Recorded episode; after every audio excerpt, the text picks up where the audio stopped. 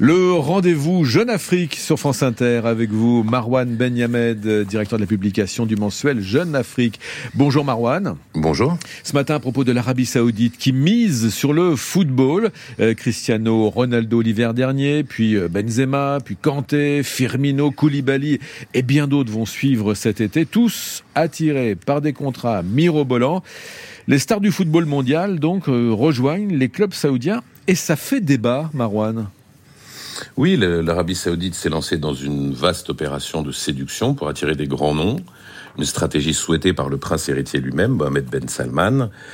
Euh, d'autres stars vont, vont certainement encore arriver, euh, Ziyech, Aubameyang, Mahrez, l'Égyptien Mohamed Salah, sans parler de Gigi Buffon, d'Angel Di Maria, de Seko Fofana qui joue en lance, mhm. euh, qui pourraient devenir les prochains rois du pétrole. Alors en fait, l'Arabie Saoudite a décidé de, de quoi? De rattraper le retard pris sur les Émirats Arabes Unis, c'est ça? Oui, tout à fait. Les Émirats arabes unis sont propriétaires de Manchester City et qui vient de remporter la, prestigieuse Ligue des Champions, mhm.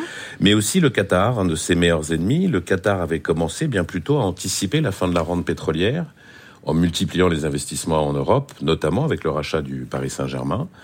L'Arabie saoudite sait aussi que ses ressources pétrolières seront épuisées d'ici 70 ans environ et doit donc en trouver d'autres. Les investissements réalisés dans le sport en Europe sont une façon de faire de l'entrisme dans les économies européennes. C'est ce qu'a fait le Qatar dans le domaine du luxe, de l'hôtellerie ou de l'immobilier. Le football permet donc de faire des affaires et de redorer son image, certes à grands frais. La stratégie saoudienne est multisectorielle puisqu'elle consiste à se mettre sous le feu des projecteurs en multipliant les achats de stars du football, à organiser des compétitions internationales, mais également à investir dans le sport pour, après, s'attaquer à d'autres secteurs. Mmh. Alors évidemment, cette politique de, de soft power n'est pas sans risque pour le régime saoudien, dont l'image, malgré tout d'ailleurs, reste négative. Oui, parce que l'image ne va pas changer en, un tournement. Mmh. Euh, longtemps repliée sur elle-même, l'Arabie saoudite veut également s'ouvrir au tourisme. Il est donc indispensable de libéraliser le régime, notamment sur la question des droits de l'homme. MBS, comme on l'appelle, a commencé à le faire, certes très timidement, avec les droits accordés aux femmes notamment. Euh, le Qatar, qui a essuyé beaucoup de critiques, notamment à l'approche de la Coupe du Monde, avait dû, par exemple, améliorer sensiblement la condition des travailleurs étrangers. Alors il reste une grande question, euh, celle de la pérennité, bien sûr, de cette très coûteuse politique de vedettariat. Ça va marcher ou pas? Alors je ne suis pas devin, mais euh, disons qu'avant l'Arabie saoudite, d'autres pays comme euh, la Chine et le Qatar, justement, avaient réussi à convaincre des joueurs de classe internationale grâce à une politique salariale attractive. Les Ivoiriens Didier Drogba et Yaya Touré, le Brésilien Hulk, l'Argentin Ezequiel Lavezzi, Jackson Martinez, avaient tous rejoint le, le championnat euh, chinois.